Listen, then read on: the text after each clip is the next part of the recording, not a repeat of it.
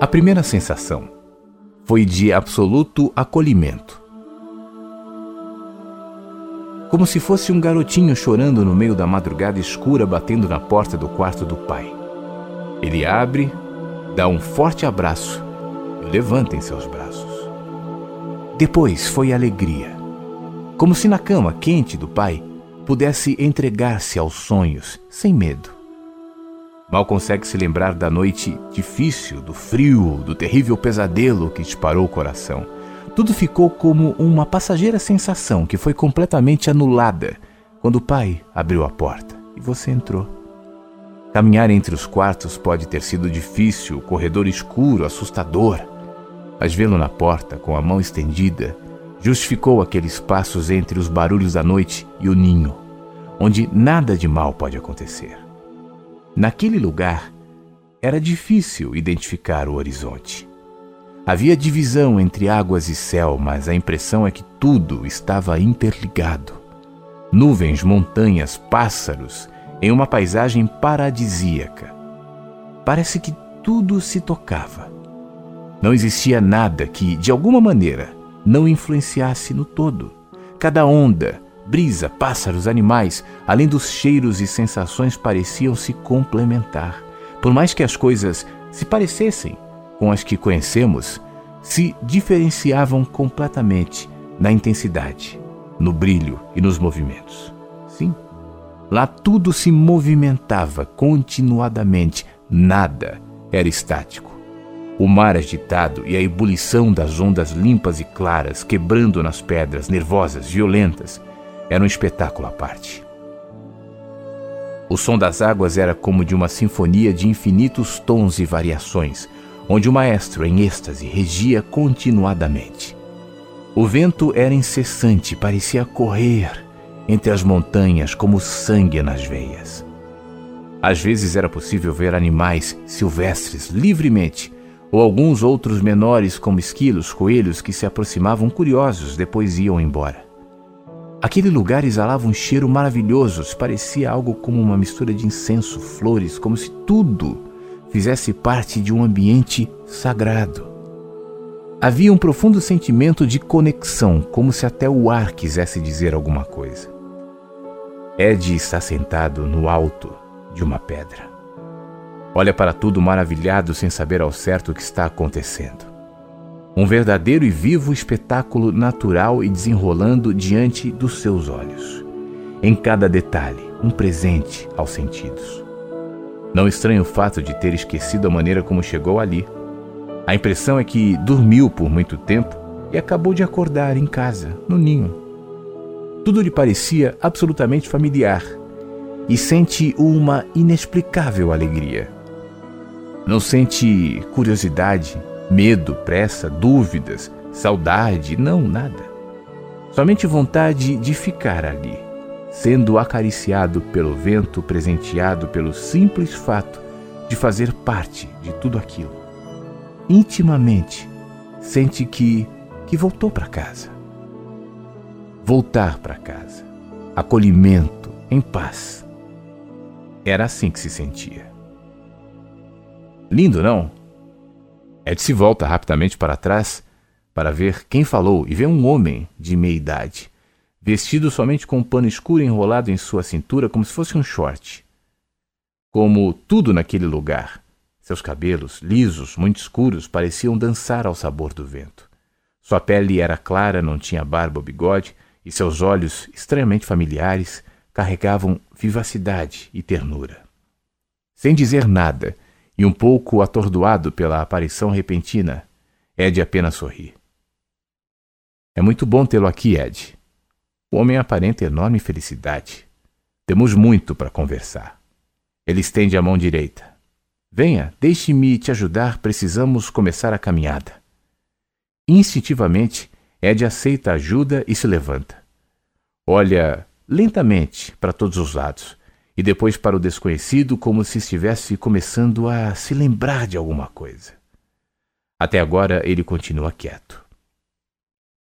É possível que daqui a pouco você fique um pouco confuso, diz o homem. Mas não se preocupe, está tudo bem.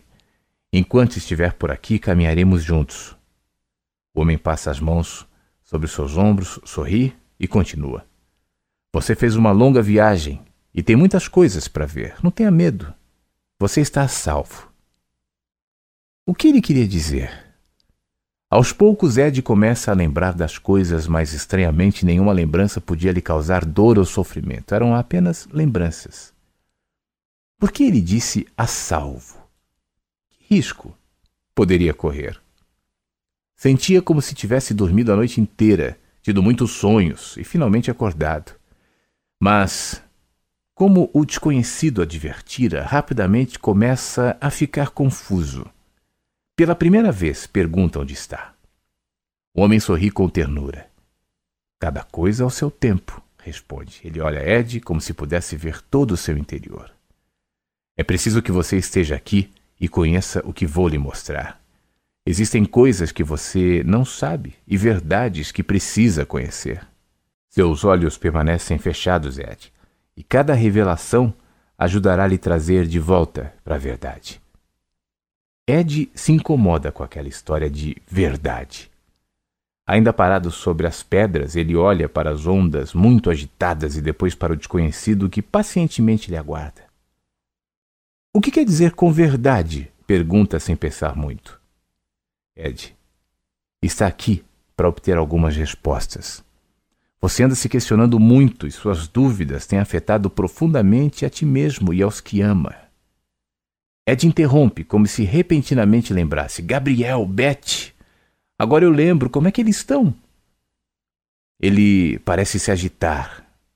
Eu lembro-me do avião, da queda, depois eu acordei aqui, eu, eu não consigo entender. O desconhecido fecha os olhos, dá um breve sorriso, parece que está ouvindo alguma coisa. Depois abre o sorriso e os olhos. Não há nada acontecendo desordenadamente. Como pode ver à sua volta, todas as coisas se conectam e se completam. Ed o encara, mas não fala nada. Sei que está agitado, cheio de dúvidas, entendo que necessite de respostas para muitas questões e acredite, as terá. Mas para isso precisamos caminhar. Há muito para falarmos durante a jornada. Para onde vamos? pergunta Ed. Venha e veja. Posso adiantar que a caminhada é longa e precisamos ir. O homem começa a andar. Concordando com a cabeça, Ed segue-o, primeiro caminhando entre as pedras, depois entrando em um gigantesco jardim. Tudo parece desordenadamente belo.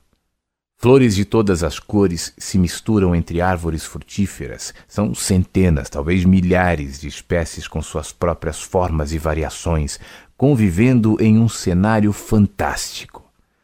O caminho parecia com uma trilha, apesar de estar perfeitamente aplainado.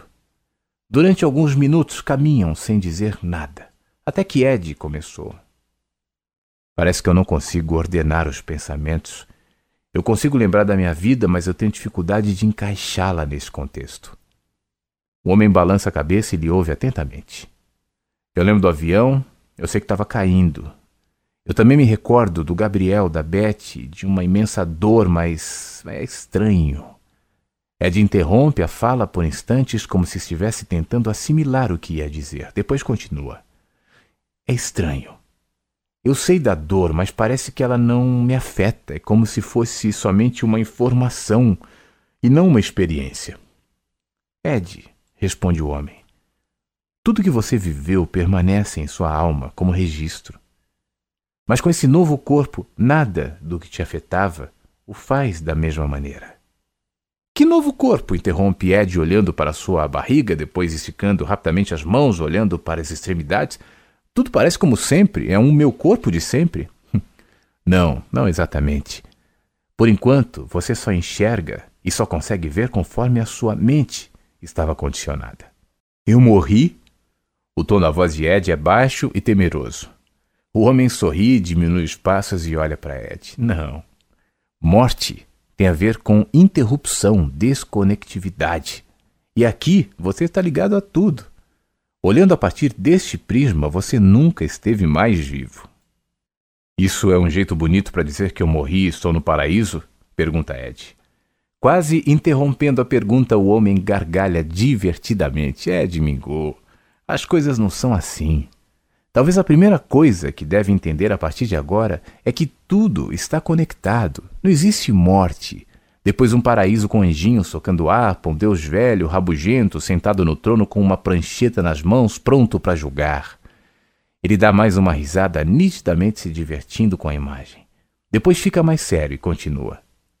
Quando você fecha os olhos na terra, simplesmente acorda.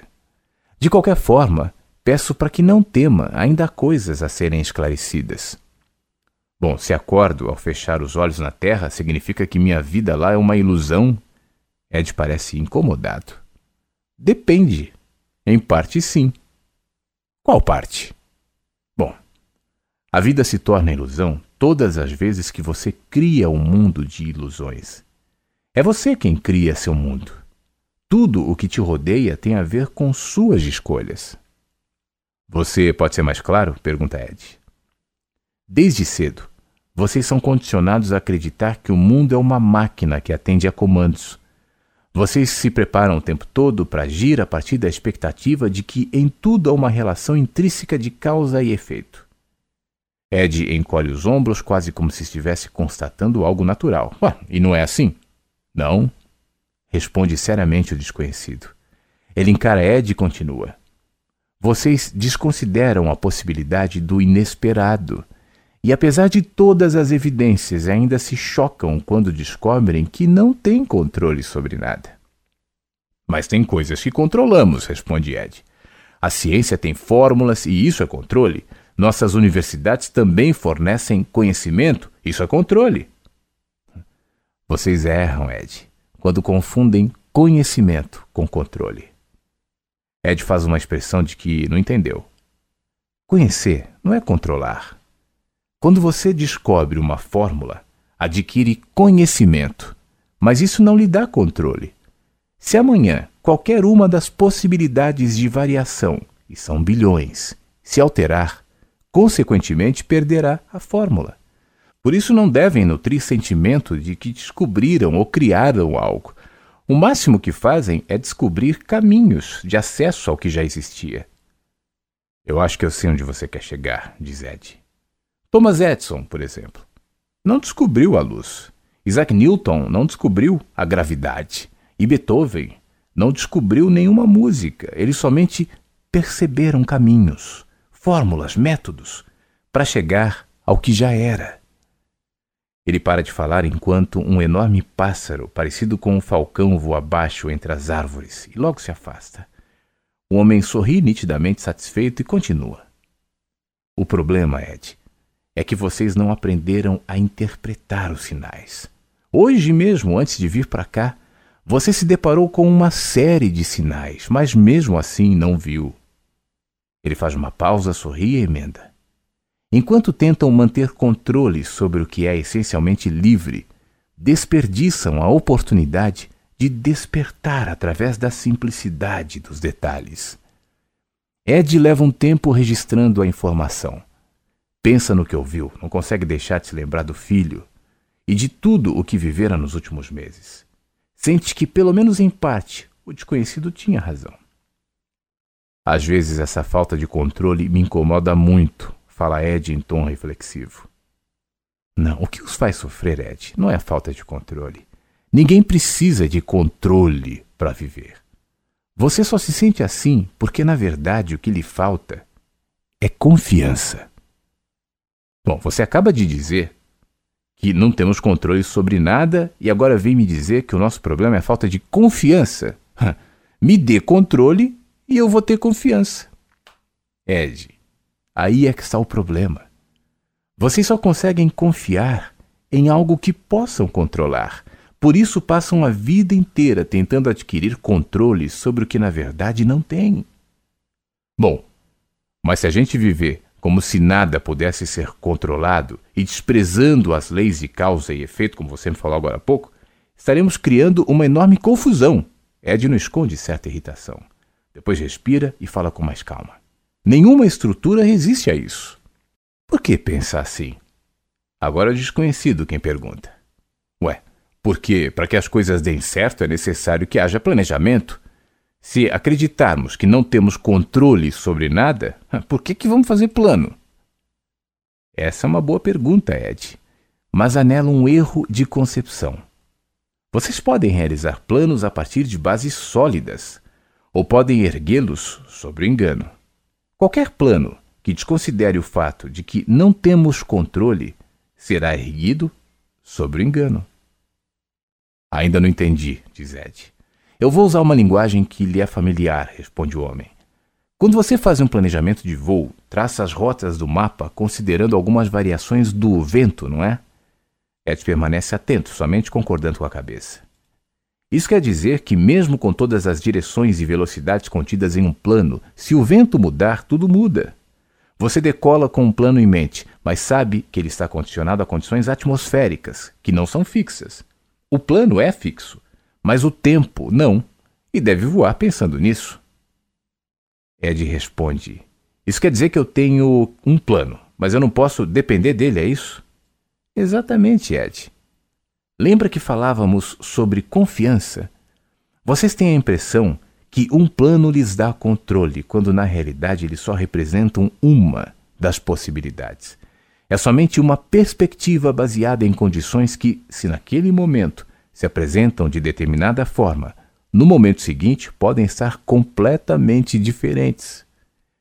Em um rápido instante, Ed se lembra do quanto sua vida mudou em tão pouco tempo. Sente como se aquelas palavras lhe atingissem como um golpe e diminui os passos. O homem percebe e também desacelera. Por mais estáveis que as circunstâncias aparentem ser, elas também estão condicionadas a infinitas variáveis, fazendo com que nada seja absolutamente seguro. É muito difícil viver sem ter o controle das coisas, diz Ed, agora voltando a caminhar com mais velocidade. Isso torna a vida extremamente instável. E sabe por que é assim? pergunta o desconhecido. Não tenho a mínima ideia, responde Ed. Para que vocês aprendam o valor da confiança como fruto do amor. Espere, interrompe Ed novamente.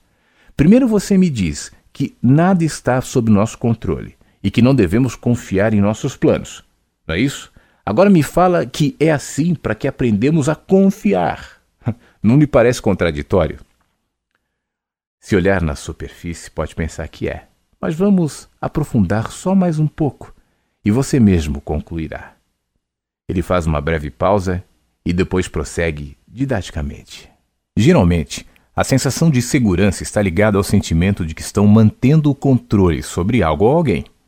Vocês acham que enquanto sentem, conhecem, calculam, medem, tocam, veem, cuidam, ordenam, planejam e preveem, tudo dará certo. Quando a fagulha do imponderável entra nessa história, o mundo vira de cabeça para o ar. E a primeira coisa que fazem é se desesperar como se o chão tivesse sido retirado. Ele pega uma fruta em uma das árvores, mas não morde e continua. Você tinha me perguntado sobre a morte, pois bem, vou lhe responder. A morte é a grande lembrança de que, apesar dos planos, descobertas e acúmulo de conhecimento, chega a hora em que nada vale e você estará entregue ao desconhecido. O homem morde a fruta e mastiga lentamente. Por isso que vocês tentam evitá-la a partir da negação, acreditando que quanto mais poder constituir sobre a vida, mais poderes sobre a morte terão. Sentem assim porque seu chão está pavimentado sobre a lógica do controle. Quando percebem que perderam o controle, perdem o chão. Ed interrompe: Tudo bem, tudo muito bonito, mas ninguém consegue sobreviver ao sabor do vento como se a vida tivesse vontade própria. E tudo que pudéssemos fazer fosse abrir mão da possibilidade de controle e simplesmente aceitar. Ed, que ainda demonstra alguma irritação, ouve a resposta. Olha, isso só lhe parece assim porque ainda confunde conhecimento com controle e controle com poder. Mas a equação é exatamente o contrário. Primeiro você confia, e essa confiança frutificará em conhecimento e segurança. Lembre-se do que eu disse. A confiança só pode ser experimentada como fruto do amor. Me desculpe, diz Ed, mas você pode me explicar melhor? Ed, quando você é uma criança, Depende dos pais e sabe que eles suprirão suas necessidades. Durante os primeiros anos de sua vida, tudo o que tem a fazer é demonstrar o que precisa, e eles lhe atenderão. Isso é confiança. Você pode ouvir seu pai falando sobre dificuldades financeiras, sente que as coisas ficam mais difíceis, mas não receia. Porque na verdade a sua confiança não está nas variáveis, mas no caráter do seu pai. Mais do que isso, a confiança só se estabelece sobre o terreno do amor, sem o qual nada subsiste. Ed pergunta, mas quando você fala em confiar no Pai, está falando o quê? Sobre Deus? Exatamente. Ele é fonte de todo o amor. E longe dele não há chão. Ed pensa em responder algo, mas depois engole a palavra e fica quieto. Pensa em tudo o que lhe ocorreu nos últimos meses e depois se pergunta se aquilo tem algo a ver com o amor. A separação de um casal que se ama, a dor da distância que culminou no acidente do filho que se encontra entre a vida e a morte. Como se não bastasse, ele sofre um acidente aéreo e agora caminha sem ter certeza se morreu ou está vivo, cheio de dúvidas sobre a que mundo pertence. Ele esboça reagir, pensa em dizer que tudo não passa de dogmas inventados por homens, homens que querem justamente manter o controle sobre as coisas. Tem vontade de acusar a Deus de brincar com as pessoas como se fossem marionetes, lançando-as à própria sorte, quando, teoricamente, poderia evitar a ocorrência de tantos males. Certamente deve ser um sádico que cria leis que estão em constante atrito e permanentemente se autoanulam. Confiar em Deus, diz Ed. Melhor confiar no meu trabalho, na minha capacidade de realizar, do que ficar esperando que um ser barbudo, de roupa branca, coração distante, faça alguma coisa por mim. Um sentimento de indignação lhe sobe a alma, mas evita explodir de raiva na frente daquele que nem sabe o nome e prefere então mudar de assunto. Bom, nós estamos andando aqui. Você parece saber tudo sobre a minha vida, mas eu não sei nem o seu nome. Anjo, diz o desconhecido. Pode me chamar assim. Você é um anjo? Hum, digamos que sim. Por enquanto basta me chamar de anjo. Mesmo enquanto fala, anjo parece em permanente contato com tudo que se move naquele cenário. Ed tenta descontrair, abre um semi-sorriso e depois faz uma pergunta. Bom, seu nome deve ser cheio de consoantes, né? Você é russo? O homem sorri divertidamente. Depois recomeça a caminhada e comenta: Não, eu não sou de nenhuma nacionalidade. Aqui nós não temos nações ou governos. Ok, anjo. Então posso te fazer mais uma pergunta? Quantas quiser, Ed. Para onde exatamente estamos indo? Ed, não se preocupe com isso agora. Antes de tudo, o destino está embutido no caminho. Ele fala enquanto se detém em mais algumas árvores. Não ande preocupado com o que vai encontrar adiante. Comece a perceber que, mais do que isso, vale o que tem feito agora, enquanto anda Deixe de olhar lá na frente e preste atenção no agora. Veja a variedade de cores e sons que temos aqui e tente absorver o que de melhor cada um lhe dá. Com o tempo, à medida que caminha, naturalmente identificará seu destino. Ed pensa em insistir, mas depois desiste. Os dois avançam e seguem até chegar a um rio maravilhosamente belo e limpo, onde era possível ver peixes de muitas espécies. Suas águas corriam livremente e serviam para irrigar o enorme jardim que ia até onde a vista alcançava. Adoro nadar aqui. Anjo parece feliz. Você nem imagina as surpresas que essas águas revelam. Em seguida, ele pula dentro do rio. Venha, Ed. Você vai gostar. Inicialmente, Ed recua. Logo a seguir, sorri, pensa que não tem nada a perder e se atira nas águas mornas e cristalinas sem mesmo tirar a roupa. A sensação era incrível. Parecia que o rio massageava todo o corpo e lhe abrigava por completo. Dentro dele não existia nenhum tipo de dor ou preocupação. Ainda que Ed tivesse consciência do que sucedera no avião e não deixasse de pensar em Gabriel e Beth, um estranho sentimento de felicidade o envolveu. Era como se estivesse sendo curado de algo que não sabia ao certo o que era, mas que certamente lhe fazia muito bem. De repente, Anjo interrompe seus pensamentos. Ed, siga-me. Quero que você conheça um lugar.